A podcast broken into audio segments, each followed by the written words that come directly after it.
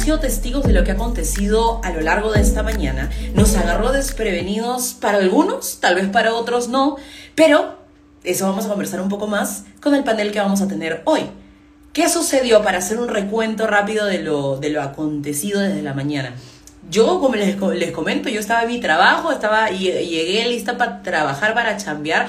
¿Qué pasó? De pronto alguien dice, Castillo, Castillo cerrado el Congreso. Y todos nos quedamos, y a partir de ahí se comenzó a dar una secuencia de acontecimientos que resultaron en que luego el Congreso sí tuvo su eh, reunión pactada para poder discutir la moción de, vacancia, fue aprobada finalmente y nuestro anterior presidente que se había vuelto ya un dictador eh, comenzó, eh, de pronto ya, ya no era nuestro presidente, se volvió nuestro expresidente. Eventualmente después asumió el cargo Dina Boluarte, quien es nuestra actual presidenta de la República, dicho sea de paso, la primera presidenta mujer, sin embargo, no elegida por nosotros, no, elegida, no ha sido una mujer elegida, así que hay que mantener eso, eso presente. Y pues al, ahora continuamos viendo pues cómo diferentes órganos del Estado y, los poderes del Estado han rechazado tajantemente el accionar de, del expresidente y ahora ha sido detenido. Esperemos pronto va a poder pagar las consecuencias bajo eh, tras las rejas. Muy bien, voy a dar pase a nuestro panel que si no me equivoco ya está conectado. Para poder empezar, justo hoy vamos a hablar sobre, vamos a hacer un análisis de la crisis coyuntural que hemos estado experimentando desde el golpe de Estado, que luego se transformó en una vacancia aprobada, ya no tenemos presidente, ahora tenemos presidenta, nuestro expresidente está ya siendo detenido. Entonces, queremos conversar sobre, con estos jóvenes sobre su opinión, su evaluación, su análisis de la razón de todo lo que ha estado pasando y precisamente también hablar un poco a futuro cuál va a ser nuestro rol, ¿no? O sea, ¿qué, qué nos va a corresponder ahora a nosotros, qué depara el futuro para nosotros en la situación que nos encontramos, ¿no? Para eso antes quiero que se puedan presentar, así que pues eh, con orden de llegada. Eh, llegamos con Santiago primero, así que Santiago, si quieres te puedes presentar rápidamente. Yo los he presentado a ustedes como analistas políticos, pero tal vez nos puedas dar un poquito el bagaje. Eh, por supuesto, se te cortó un poquito al final la pregunta, pero sí, básicamente como análisis general, creo que a, todos nos ha tomado por como una inmensa sorpresa que, Pedro Castillo haya decidido ejecutar un golpe de Estado de una manera tan abrupta. Creo que los rumores que existían hace varias semanas, pero todos esperábamos que el golpe de Estado viniera desde un punto de vista o desde con, con, una cualidad un poco más forzosa, de repente con el apoyo de las Fuerzas Armadas, eh, dados los cambios en el. Ministerio de Defensa o con los jefes de la DINI, eh, o con el cambio eh, en el Viceministerio de Gobernanza. Sin embargo, ha pasado todo lo contrario ha tratado de hacer un golpe de Estado desde la mesa, ha tratado de hacer un golpe de Estado a la Fujimori y le ha salido el tiro por la culata. Eh, definitivamente hace una lectura paupérrima del escenario político actual. Eh, y afortunadamente, tanto el Congreso, las Fuerzas Armadas y demás instituciones eh, de la democracia peruana han actuado con celeridad y han podido responder de la manera que era necesaria. así que en líneas generales, esa es mi apreciación. De todas maneras, me, gustaría entrar un poco más en detalles más adelante. Muy bien, entonces, creo que eso debemos haber hecho desde un ratito. Muy bien, eh, escucharon a Santiago con la apreciación inicial de lo que ha estado sucediendo. Entonces, eh, vamos a escuchar ahora primero y una breve presentación de sí mismo también a Pablo Manuel Núñez, que tal vez algunos de ustedes lo han conocido como el teniente alcalde más joven que tenemos actualmente. Entonces, eh, bueno, del Distrito de Libre, Pablo Manuel, no sé si estás por ahí, me gustaría de pronto que puedas presentarte rápidamente y nos des esas primeras apreciaciones de lo que ha sucedido hoy día. Un gusto, ya tú y yo nos conocemos, pero soy Pablo Núñez, soy el teniente alcalde electo de Pueblo Libre y probablemente una de las eh, figuras electas más jóvenes del país. Bueno, hoy Hemos visto con sorpresa el mensaje de la nación de Pedro Castillo, que no era tan sorpresivo, la verdad. Eh, Castillo tenía pocos recursos a la mano. Uno de estos era el cierre del Congreso, una medida bastante desesperada por su parte. Creo que no es momento de celebrar nada, es decir, eh, si estamos en esta situación es a causa de los congresistas. Eh, no sé si debamos agradecerles algo, simplemente han cumplido con su deber, se han protegido ellos mismos también, y es su falta de accionar y su falta de compromiso con la nación la que nos ha llevado a caer en esta crisis. Ahora tenemos a Dina Boluarte, pero realmente existe una garantía, existe una tranquilidad de poder estar con ella. Yo, ella pidió una tregua y yo creo que no se negocia con terroristas. Entonces, ¿qué clase de tregua podemos tener? Porque es con la corrupción. Dina es el continuismo de Pedro Castillo. Lo ha apoyado en su campaña, lo apoyó durante su gobierno y ahora eh, da otro discurso. Recordemos que eh, ella dijo que si Castillo era vacado, ya sería con él. Sin embargo, hoy nos dice que quiere continuar hasta el último día posible con su mandato. Yo no sé cómo será eso posible, no sé cuál será su gabinete, si reciclará algunos nombres, me da, me causa mucha, mucha intriga. Muy bien, muchas gracias eh, por esas primeras apreciaciones. Y vamos a ir con Jimena. Jimena, que es eh, también la voz femenina eh, dentro de, nuestro grupo acá, y pues alguien a quien yo también he venido ya escuchando comentar sus apreciaciones sobre este acontecimiento o estos aconteceres del día de hoy en un live justo en la tarde. Jimena, eh, gracias por acompañarnos, que sé que estás también en la calle. Es, es un día complicado, es que nos han agarrado desprevenidos a todos, ¿no? Pero te pido que te puedas presentar brevemente y nos des precisamente esos primeros comentarios, esa primera evaluación general de lo que hemos visto el día de hoy. Eh, hola, ¿qué tal? un gusto, de verdad, estar acá con ustedes. Eh, mi nombre es Jimena, estudio Relaciones Internacionales, voy en la UPC y bueno, vengo siendo activista, calculo yo, desde hace dos años. Eh, bueno, siempre me ha gustado, pero ahora lo estoy haciendo un poco más de activismo en redes. Bueno, yo ya lo he comentado antes, no me sorprende lo que ha pasado el día de hoy, es algo que tenía entre mi radar de que podía ser. Lo que no pensé es que fuera tan, tan tonto la forma en cómo se hizo pensaba que iba a ser mejor asesorado. Digo, con, cuando un presidente es cuando un presidente no es muy capaz, normalmente siempre se junta con personas que tienen un, o sea, una persona inteligente normalmente busca personas con un alto nivel de conocimiento en el Estado, tal cual lo dijo Belmont, Belmont dijo, tú puedes ser tan bruto, pero si te rodeas de gente que, que funciona, entonces funcionan las cosas. Yo pensé que ibas a pasar lo mismo, la verdad, pero me sorprende no haberlo visto.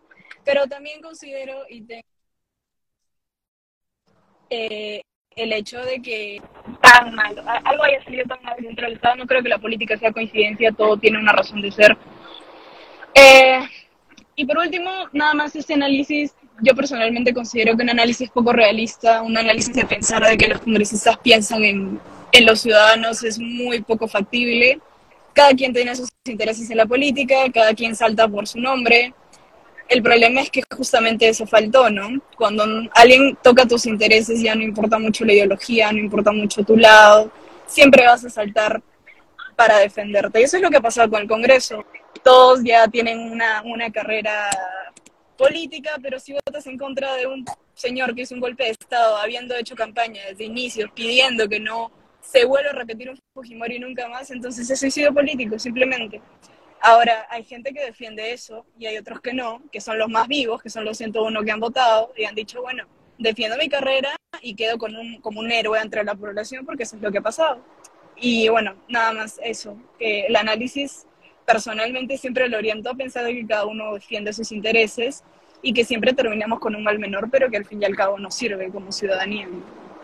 Muy bien, muchas gracias Jimena y gracias a los que se han estado sumando.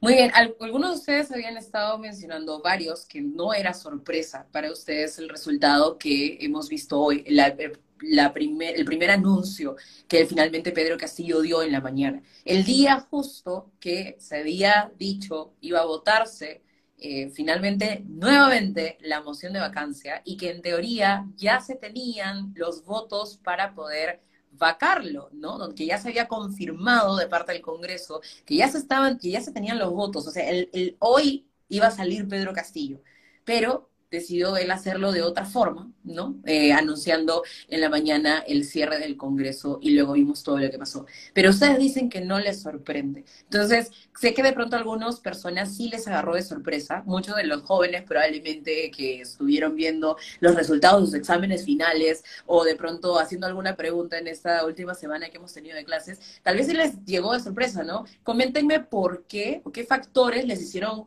ver o creer que esto no, no venía, no les agarró desprevenidos, no les fue de sorpresa, Santiago. Yo no estoy de acuerdo que haya sido algo que pueda haber sido predecible. Y ah. tampoco estoy de acuerdo que el Congreso mm. haya tenido los votos para hoy día vacar a Castillo, pero para nada. Es más, o sea, solamente basta con recordar que en un principio, cuando se presentó la moción de vacancia, hace unos días, en Málaga se a decir que sí. Tenían más de 87 votos holgadamente, pero con el paso de los días hubieron congresistas que simplemente se dieron cuenta que no.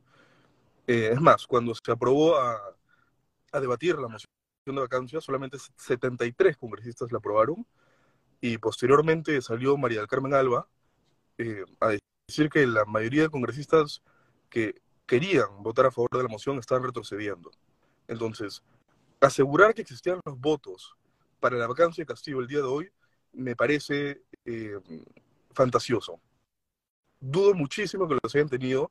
Lo que sí creo que, estaba sucediendo es que Dina estaba tratando de poder amasar la mayor cantidad de apalancamiento político, negociando con las personas que posiblemente querían votar a favor de, de la vacancia.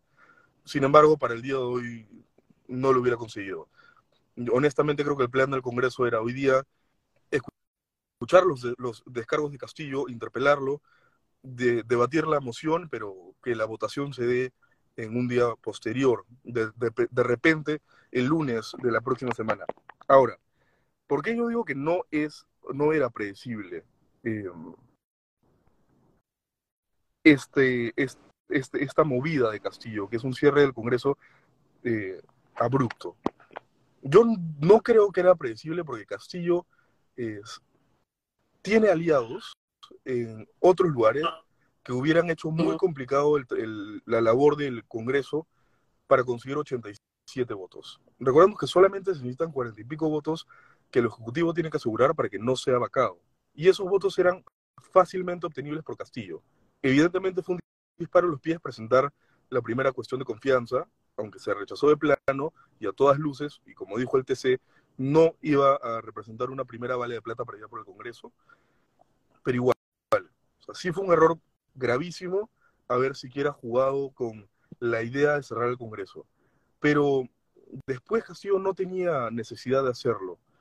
Eh, y podía valerse simplemente eh, de, las de, las negociaciones por debajo de la mesa para conseguir los votos necesarios eh, para no vacarlos. Lo que yo honestamente creo que ha sucedido es que su bueno, ahora bueno, fue ex en el momento, ahora ex asesor de PCM, Aníbal Torres, eh, yo creo que él sí creía firmemente que la vacan o que, perdón, eh, la disolución del Congreso iba a ser un camino para la permanencia de Castillo, no solamente hasta el 2026, sino uh, inclusive hasta, hasta más allá, presentándose en una, en una segunda oportunidad, muy parecido a lo que hizo Fujimori en los 90.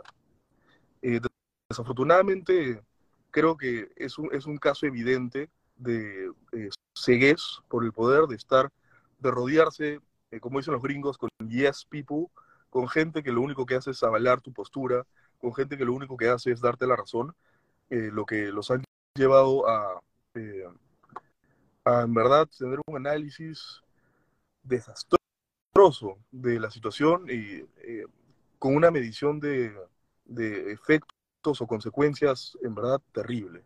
Yo creo que ninguno de ellos esperó que el Congreso sesione tan rápido, que, eh, que el Congreso no debate la moción de vacancia y que vaya de frente a la votación.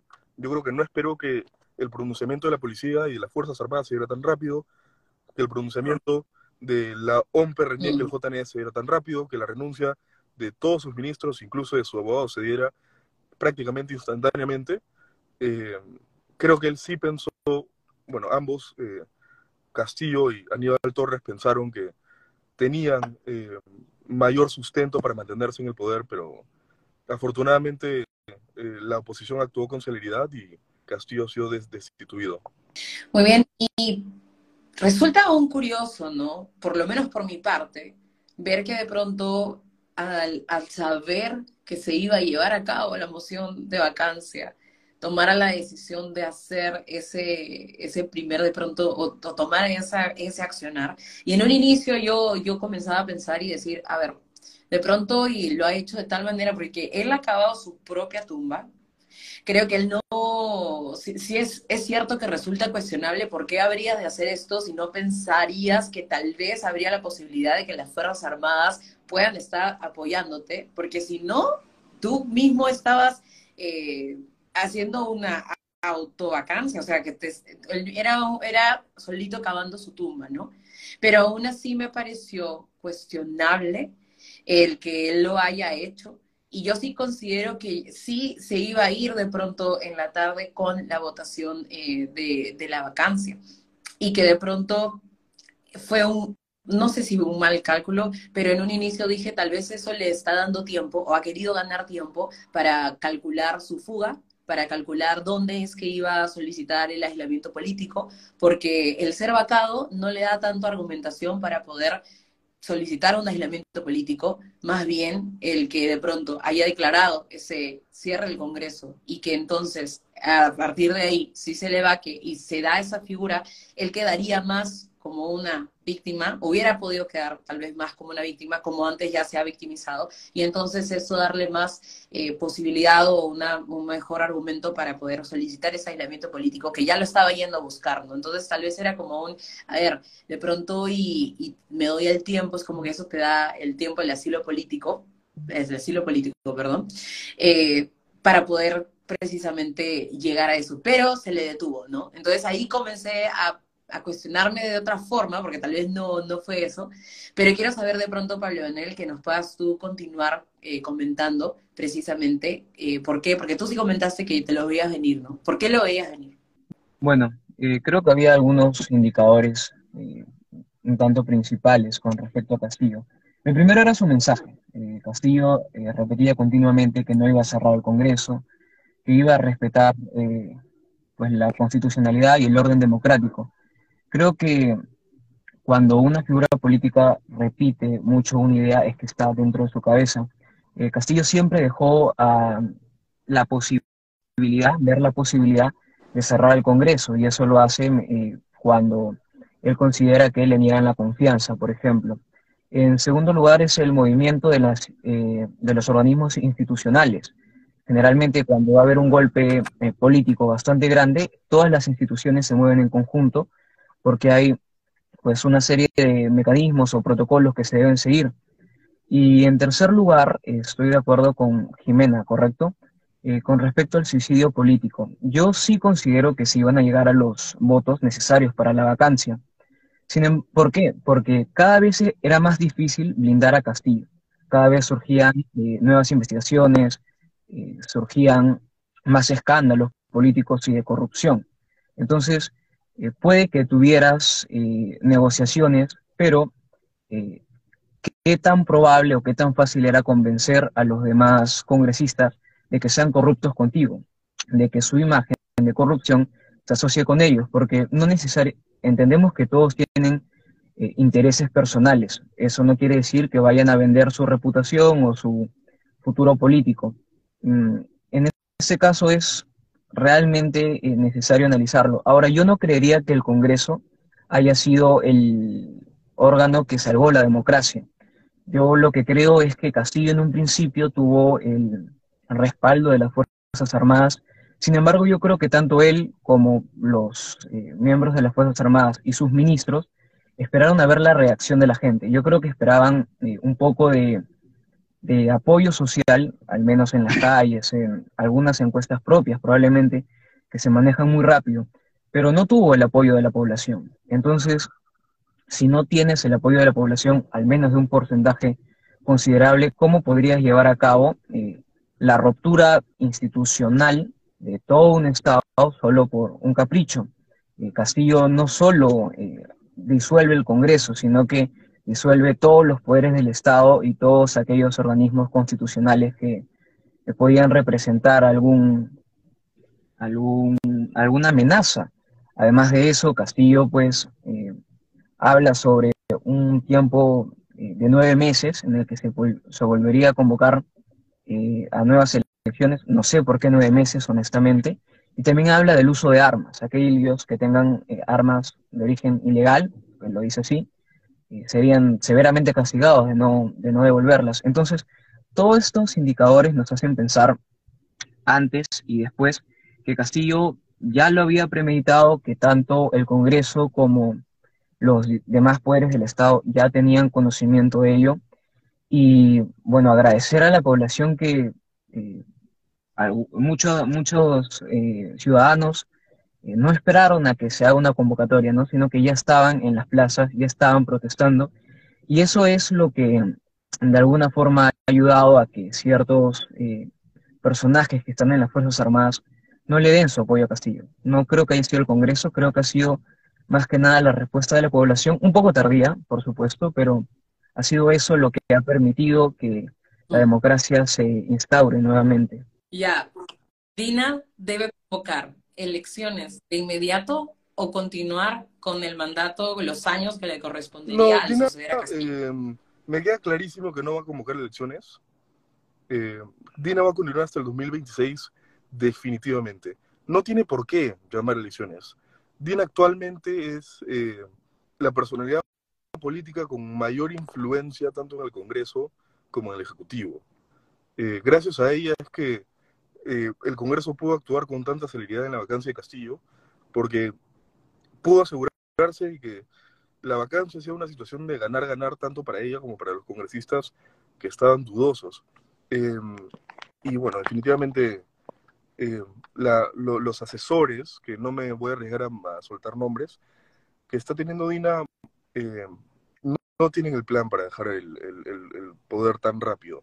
Definitivamente van a querer armar un gabinete un gabinete eh, de muchísima mejor calidad de Castillo, eso no me da dudas, pero un gabinete que al final va a continuar con la agenda que eh, partidos políticos como el Partido Morado con Sagasti a la cabeza, eh, como el, el, último partido político que haya escrito Verónica Mendoza o la coalición, o como se llama la coalición de Verónica Mendoza actualmente, que definitivamente son gente mucho más serena, mucho menos confrontacional, y que van a tratar de buscar una cohabitación en el, eh, en el Perú que eh, va a dar pie, creo yo, y esto es lo importante, a que se den reformas necesarias en el Congreso, o bueno, desde el Congreso para el sistema político en general, como puede ser la bicameralidad, los distritos uninominales, la renovación por tercio en el Congreso, eh, que, o la reelección inmediata de congresistas,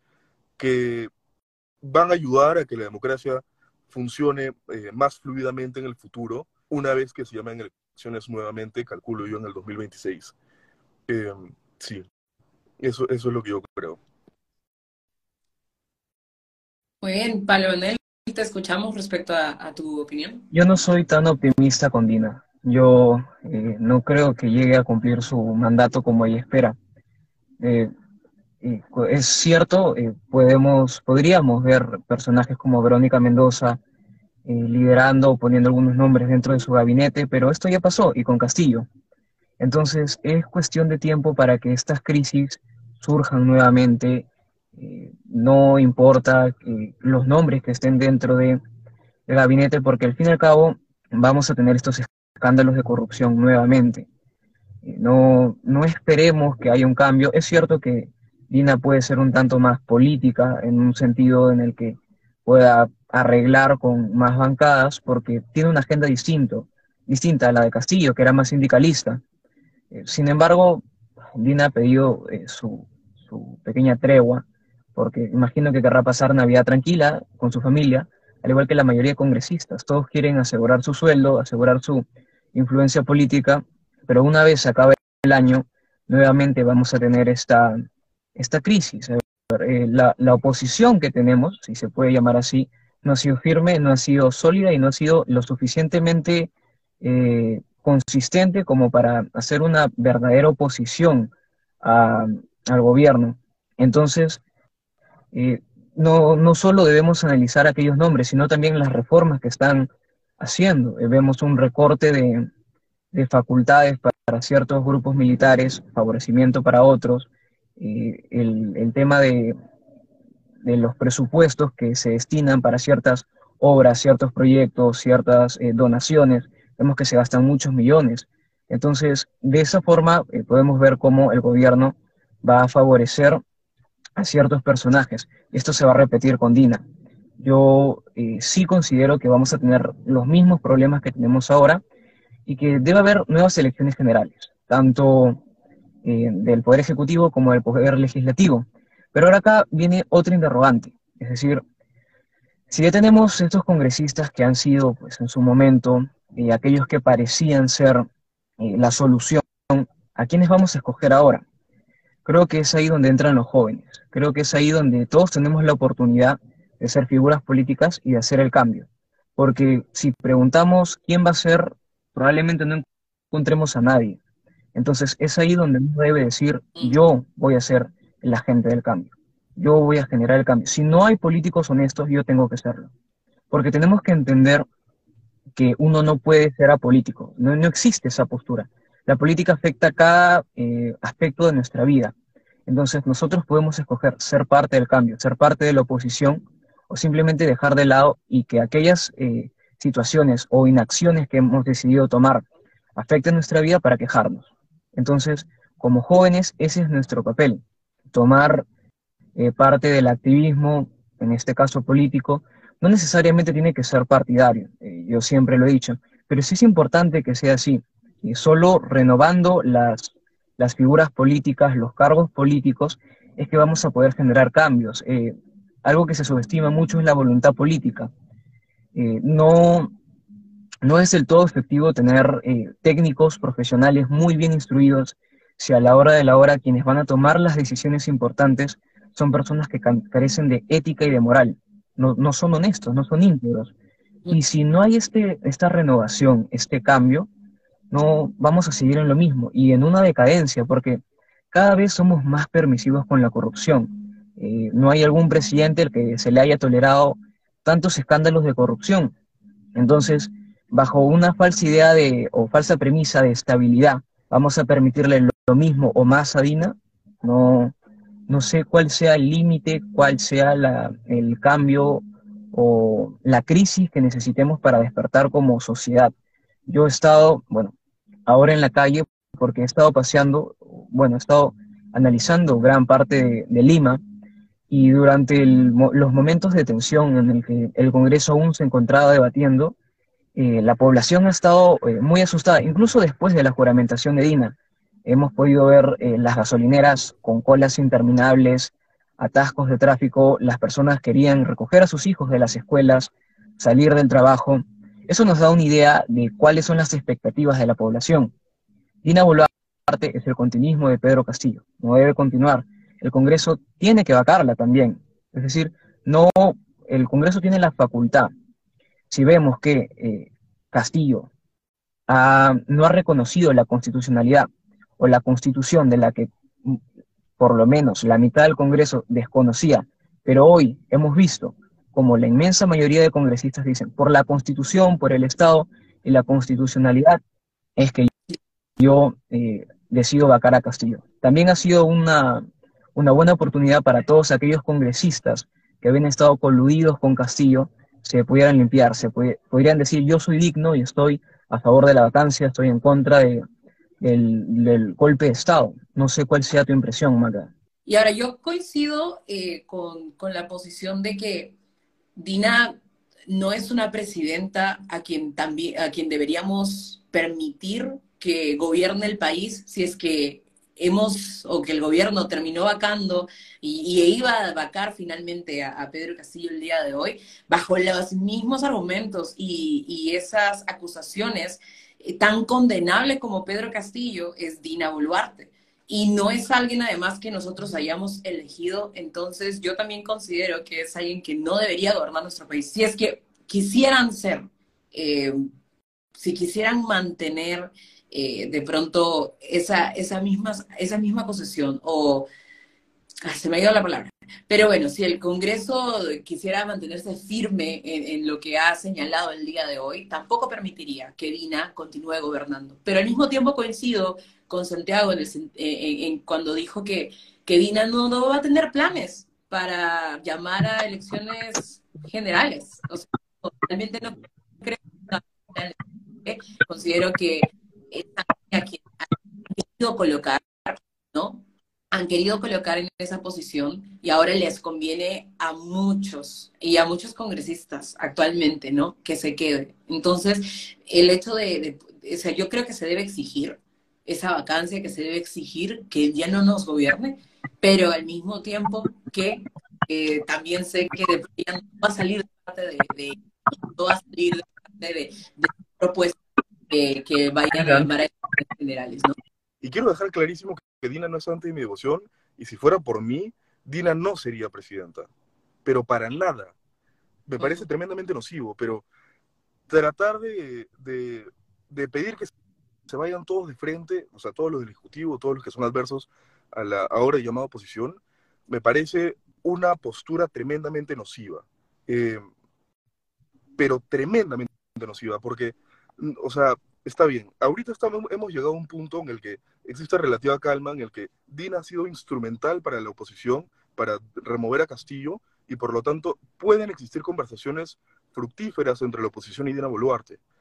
Eh, puede existir eh, un momento en el que Dina se pueda sentar en la mesa con Avanza País, Renovación Popular, Fuerza Popular y demás partidos eh, que se consideran oposición. y por eso yo creo que un adelanto de elecciones no sería lo más provechoso. Eh, y ahí sí, eh, también estoy en total desacuerdo con un punto que tú hiciste, que es la renovación de líderes actuales. Yo creo que eh, la carencia de proyectos políticos a largo plazo, la falta absoluta de partidos políticos en el Perú, son una de, las principal, una de las principales causales por las que hemos llegado al punto en el que estamos actualmente. O sea, gracias al, y discúlpenme el término, gracias a la estupidez que hizo Vizcarra con su referéndum y eh, eliminar eh, la reelección inmediata de los congresistas, es que hemos tenido dos congresos terribles, pero terribles, con una calidad de parlamentarios y juristas, o perdón, legisladores nefasta. Entonces, yo honestamente creo que eh, adelantar lo más que se pueda las elecciones para remover a toda esta gente, lo único que va a hacer va hacerle daño a, las instituciones peruanas, eh, creo que hay, que pensar un poco más con la eh, y, y Por supuesto, ¿cómo, ¿cómo, puede ser, ¿cómo puede ser un respaldo a la institucionalidad el la tolerancia con la corrupción? Es decir, nosotros debemos ser conscientes de qué es lo que estamos pidiendo. No, no puede ser que bajo una falsa idea de institucionalidad y estabilidad económica, por así decirlo, porque es totalmente desacertada, vamos a seguir siendo permisivos con un gobierno corrupto. Ahora, yo no digo que eh, deba, eh, o sea, el hecho de que haya un adelanto de elecciones eh, es, primero, en lo que estoy en desacuerdo, es responsabilidad de todos nosotros el hecho de que Dina y Pedro Castillo estén donde estén. Es responsabilidad de todos. Uno no puede lavarse las manos y decir, yo no elegí por ellos, yo no voté por ellos. Es por nosotros que todos nuestros dirigentes políticos están donde están. Ahora, con respecto a la, calidad de, nuestros congresistas o figuras políticas, hay que entender que nuestras figuras políticas simplemente son el reflejo de nuestra sociedad. En tanto tengamos una sociedad políticamente desinteresada en la que uno dice, no, eh, debemos buscar aquellos eh, perfiles que sean los más idóneos, hay que tener en cuenta por qué se te elige. Es decir, a ciertos congresistas se les elige por ser eh, arquitectos, ingenieros, abogados, no, se les elige por sus eh, facultades ideales, es lo que la población quiere, que están representados en ello. Entonces debemos entender la democracia, es, es, un error el que ha venido trabajando esta idea de que eh, solo aquellas personas que, han, que tienen, por así decirlo, eh, grandes títulos o grandes, o grandes diplomas, grandes certificados, son aquellos que están dispuestos para gobernar porque nos encontramos eh, en, este, en este sistema. Es decir, tenemos profesionales que son deshonestos, que no son íntegros, y tenemos personas que no son profesionales, que no son, que no son íntegras, que son deshonestas. Entonces, no se trata, no se trata de decir, no, eh, tiene que ser tal persona tal, porque no hay. Entonces, si nosotros decimos, no, no se trata de buscar nuevos perfiles, se trata de mantener este sistema corrupto porque es lo que sería más conveniente o lo más pacífico, entonces vamos a seguir en la misma situación. ¿Cuál es el propósito de que se sumen nuevos agentes de cambio? Es decir, eh, si me permiten, y perdón que te interrumpa, pero si me permiten ahí también poder, y, ahí eso va a enlazar con una nueva pregunta que ya nos va a ir llevando un poquito al final. Lo que vienen mencionando, pues ciertamente eh, nosotros tenemos que tener presente que la sucesión de Dina Boluarte ha sido una sucesión democrática. Era lo que tocaba en la figura de la vacancia. O sea, era lo que habíamos venido, visto venir desde que se comenzó a hablar de la vacancia de Pedro Castillo. Y era algo que yo también, naturalmente, me preguntaba, si en algún momento se le llega a vacar, la que va a asumir es Dina, la que le corresponde es asumir es a Dina. Ahora, que sea eh, de pronto que, se, que también se le debería vacar, yo estoy completamente de acuerdo porque es lo ético, porque es lo que, si el, si el Congreso quiere, quiere mantenerse fiel a lo que ha dicho ahora, ¿no? O, de pronto decir que precisamente también está a favor de defender la democracia, lo ético sería que ella tampoco se quede, porque no, debe, no podría. De acuerdo, Magda, y hay que entender que esto era un proceso constitucional no algo democrático, no era un proceso democrático. Democrático sería nuevas elecciones. Un proceso. Sí, era un tema. Ajá, estaba bajo la Constitución. Aquello que, tenía que suceder. Pero para hablar. Legal. Ahora, está bien, entiendo. Dina Boluarte. Ojo, existían otros mecanismos. Dina necesariamente la Dina Boluarte está vinculada con los dinámicos del centro. Dina Boluarte viene del área soberanista. Dina Boluarte viene de todos los crímenes cometidos eh, por Libre, no solamente en este gobierno, sino en sus gestiones anteriores regionales. Eso es completamente cierto. Ahora, lo que también es ético, o lo que también es necesario para el, para el país, es darnos un espacio de poder legislar de la mejor forma posible. Y ese espacio lo tenemos ahora. Existen reformas con proyectos de ley que deben ser discutidos en comisiones, como los que ya mencioné, la bicameralidad, que me parece imperativa, como eh, la reelección inmediata de congresistas, como eh, los distritos uninominales, como eh, la renovación por tercios. Y es más, eso de que tú dices, eh, teniente alcalde, de que escogen personas porque son el reflejo de la sociedad, yo estoy completamente en desacuerdo con eso. Porque en el Perú existe una figura que se llama el voto preferencial. Y esta figura hace que basta que tengas a una persona muy popular en tu lista y le suma los votos globales a las demás personas y por lo tanto entran más congresistas. Y por Lima es imposible ponerte a indagar a 700 y pico candidatos al Congreso que existen y pongámonos en el caso de Somos Perú. Vizcarra fue el congresista más, votado. El resto de congresistas de Somos Perú no los conoce ni su mamá, pero igual están ahí. Lo mismo con gente de Perú Libre, lo mismo con gente de Fuerza Popular, lo mismo con gente de Renovación Popular, lo, mismo con gente de Avanza País y de cualquier partido, porque existe esta figura que permite que personas desconocidas entren simplemente por tener un número alto en la lista. Como lo pudo haber hecho eh, Héctor Valer, por ejemplo, que se metió con Renovación Popular y eh, terminó siendo premier y después ahora está con la bancada con la que esté. Pero bueno, si me permites, perdón, y voy a colocar un poco ya de common ground, eh, digamos como en inglés, common ground, o un, un ay, ¿cómo se vendría a decir? a veces, para los que me conocen también aquí en Nuevos Diferentes, saben que a veces hay algunos términos que en inglés y a mí me cuesta traducirlos así. Pero vamos a colocarlos en un, en un, en un lugar en el que vamos a, a volver a hablar de pronto eh, de, otro tema, pero sí para sentar lo que, resumir lo que, lo que hemos venido conversando.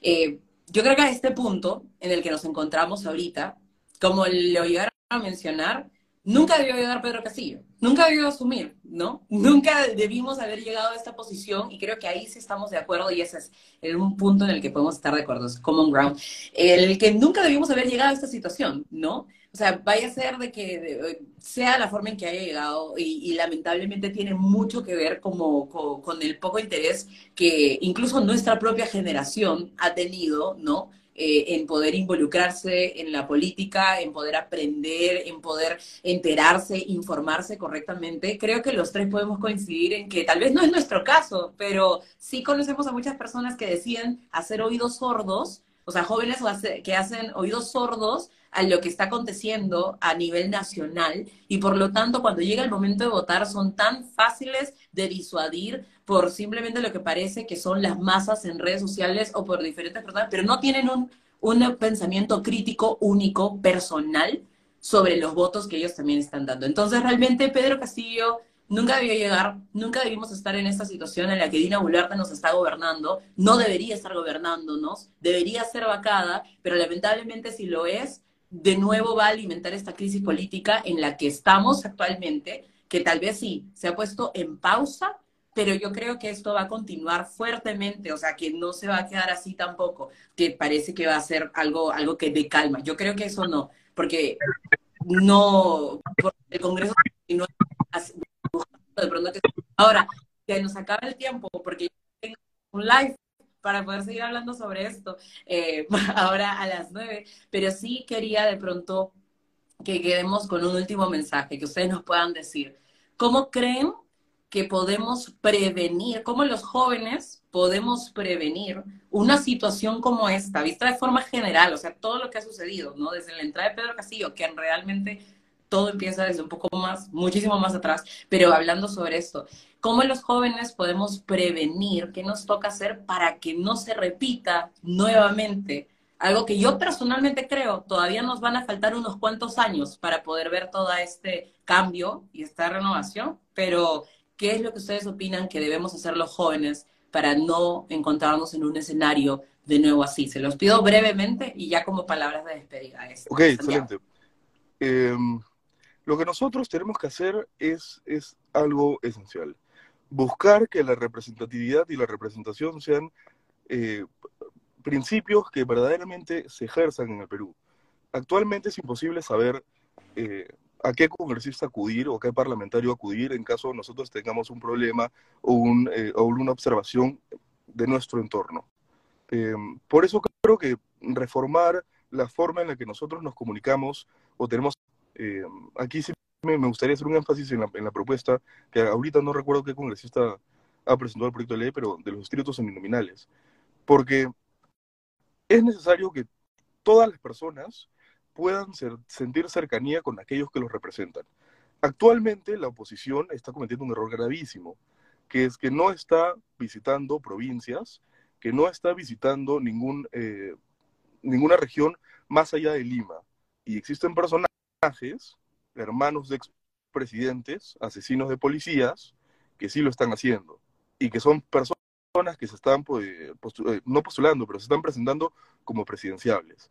Y que no nos sorprenda que en futuras elecciones una segunda vuelta sea Martín Vizcarra versus Antauro Humala, que eso sería terrible.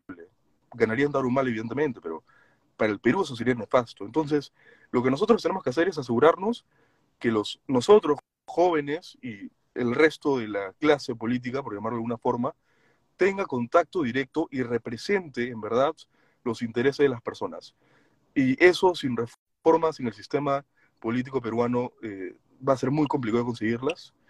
Así que yo creo que hay que eh, darle toda la fe y, y, fiscalizando como siempre a nuestra oposición para que pueda trabajar eh, a favor de todos nosotros y que situaciones como las que estamos viendo ahora no se vuelvan a repetir.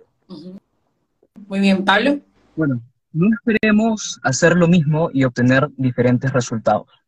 Si esperamos que nuestra clase política, que nuestros políticos actuales eh, correspondan a nuestras necesidades, a nuestros ideales, eso nunca va a pasar. Es decir, si nosotros nos quedamos en el discurso moralista, en el discurso de todos, eh, ninguno merece estar donde está, solo yo soy quien tengo la verdad, solo eh, yo soy eh, dueño de la ética, de la moral, no vamos a lograr nada, sino si no tomamos este, esta acción, ¿qué sentido tendría espacios como este, en el que debatimos sobre qué es lo, lo que se debe hacer sobre la democracia y motivamos a otros jóvenes? Yo decidí dar ese paso. Yo decidí, pese a cualquier crítica que pudiera existir, dar ese paso en, la política, que es complicado, por supuesto, pero no es imposible. Entonces, si no, si sentimos que no hay congresistas, que no hay presidentes que valgan la pena, entonces tienes que serlo tú. Porque si no hay nadie y tú no lo quieres ser, entonces, ¿cómo estamos como sociedad? Entonces, lo único que vamos a hacer es quejarnos. Y quejarse lo hace todo el mundo. Si tú como joven no tomas la dirección, si tú como joven no decides dar ese cambio, nadie lo va a hacer. Y la política va a continuar, la sociedad va a continuar. No hay políticos, es la realidad. Entonces, la diferencia es, ¿vas a hacerlo tú? ¿Vas a ser tú partícipe del cambio? ¿Vas a ser tú el próximo congresista, el próximo ministro o un técnico que esté en el Estado? Porque desafortunadamente nuestra sociedad actual, nuestra, nuestra eh, crisis política no nos permite a lo mejor darnos ese lujo de decir, no, a mí no me gusta la política. Entonces, si no eres tú quien va a hacer el cambio, no lo va a hacer nadie. Entonces, como te repito, yo inicié ese cambio, pero no voy a lograr nada si estoy solo. Si yo no cuento con el apoyo de mi generación, no cuento con el apoyo de otros jóvenes, no voy a poder lograr nada. Y de eso estoy convencido. Es por ello que yo insto a todos eh, aquellos jóvenes que me hayan visto en este live y estén deseosos de decir, eh, yo quiero ser parte de ese cambio, eh, me contacten. Es decir, yo afortunadamente cuento con la plataforma, que es en este caso ya la municipalidad, y quiero ser esa herramienta, quiero ser ese nexo entre el joven y la política, eh, no necesariamente partidaria, sino gubernamental. Y decir, Pablo, yo tengo estas propuestas, apliquémosla en Pueblo Libre. O sea, ¿por qué yo, si soy, por ejemplo, de La Molina, no podría participar en Pueblo Libre? Hay un concepto que nos restringe y es vecinos. Nosotros no somos vecinos, no somos pobladores, todos somos ciudadanos. En el Perú solo hay ciudadanos. Entonces yo, como pueblo librense, tengo todo el derecho de fiscalizar municipalidades como San Miguel, por ejemplo. Entonces, no nos quedemos en eso, no nos encasillemos en conceptos arcaicos. Nosotros somos el cambio y nosotros marcamos las pautas y decidimos cuáles son las reglas de juego. Entonces, me voy con este mensaje, si tú no eres parte del cambio, no lo va a hacer nadie. Tienes que ser tú el agente del cambio. Bueno, yo quiero darle las gracias a ambos por darse el tiempo, por haber eh, aceptado mi pronta invitación y todos los cambios de horarios que les hice, pero gracias por haberse conectado. Sé que Jimena me escribió eh, pidiendo disculpas por el tema del internet, eh, precisamente porque ella había estado de viaje, pero pues nos queda pendiente de tener una conversación con ella. Y resalto uno de los comentarios que John precisamente nos hizo en este live, ¿no? Citaba a Platón diciendo, el precio del de el precio de desentenderse de la política es el ser gobernado por los peores hombres. Y creo que eso nos debe llamar la atención a nosotros. Nosotros como jóvenes, y creo que ahí los tres estamos completamente de acuerdo, ¿no? Independientemente del análisis que hayamos podido tener del accionar que tuvo Castillo el día de hoy y del accionar que va a tener Dina Boluarte, creo que algo que tenemos clarísimo es que como jóvenes no podemos desinteresarnos de lo que está sucediendo a nivel nacional. Y el análisis, la intención de haber hecho este live es de poder animar a ustedes, animarlos a que también tengan estas conversaciones. No necesariamente tienen que estar de acuerdo en todos los puntos, pero sí deben estar de acuerdo en que hay un rol que debemos cumplir, hay un rol que nos va a tocar cumplir. Porque ¿qué esperan? Que los gobernantes que estén ahorita sean inmortales, se vayan a quedar para siempre, va a llegar un momento en el que ya no van a estar físicamente incluso en este mundo. Y nosotros, a nosotros, nos va a tocar hacer ese cambio generacional, pero si no nos, no nos hacemos entender de estas cachetadas que nos llegan, ¿no? Ah, del acontecer que estamos viendo, la crisis que estamos viviendo, si no nos hacemos los entendidos, si no nos interesamos, si no nos comenzamos a informar, si no nos comenzamos a formar intencionalmente, entonces no esperen que nuestro país vaya a cambiar. Yo no creo, lamentablemente, que en cinco años, que eh, al 2026, si se queda Dina o no, vamos a ver un cambio. No, es un cambio que lo vamos a ver a largo plazo. Tal vez incluso lo veamos en 20 años. Cuando nosotros nos tengamos, estamos en nuestros 40, Tal vez recién ahí comencemos a ver ese, ese cambio es, eh, que, que, estamos esperando. Y eso es algo que yo también quiero animarles finalmente a que ustedes también puedan tener esa capacidad de ver a largo plazo. Porque sí importan mucho las acciones que tomemos ahorita en el presente para ver ese cambio que, que recién llegará tal vez en 20 años. Pero tenemos que empezar ahora, si no, no vamos a lograr nada, ¿no? Entonces, me alegra mucho saber que de pronto tengo amigos a Santiago yo lo conozco desde nuestra adolescencia. no siempre hemos estado de acuerdo, pero definitivamente ha sido alguien a quien considero que podemos tener conversaciones bastante interesantes y, poder aprender, ¿no? Que, que eso es algo importante, que seamos enseñables todos nosotros. Y bueno, Pablo Manuel lo conozco desde toda mi vida, toda su vida en todo caso, yo lo llego a conocer. Eh, pues es, es, igual alguien con que yo he visto crecer y he visto ese ejemplo de jóvenes que deciden tomar la, su posición eh, en la política y sin temor al que puedan decir, ¿no? Bueno, esta ha sido una conversación súper interesante. Creo que, como les mencioné, hay que quedarnos con el hecho de que como jóvenes tenemos que propiciar este tipo de conversaciones entre nuestros amigos. Y eso nos va a permitir aprender a recibir opiniones que no siempre van a ser iguales a las nuestras, pero que nos va a permitir aprender y también a nosotros a argumentar mejor, cada vez mejor nuestros, nuestras opiniones, ¿no? nuestras posturas y nuestros valores, siempre en respeto. Y eso nos va a ayudar a seguir siendo una voz diferente. Así que ya nos vemos. Chao. Muchas gracias. El mayor de los éxitos. Gracias. Teniente alcalde. Gracias. Un beso para los dos. Chao.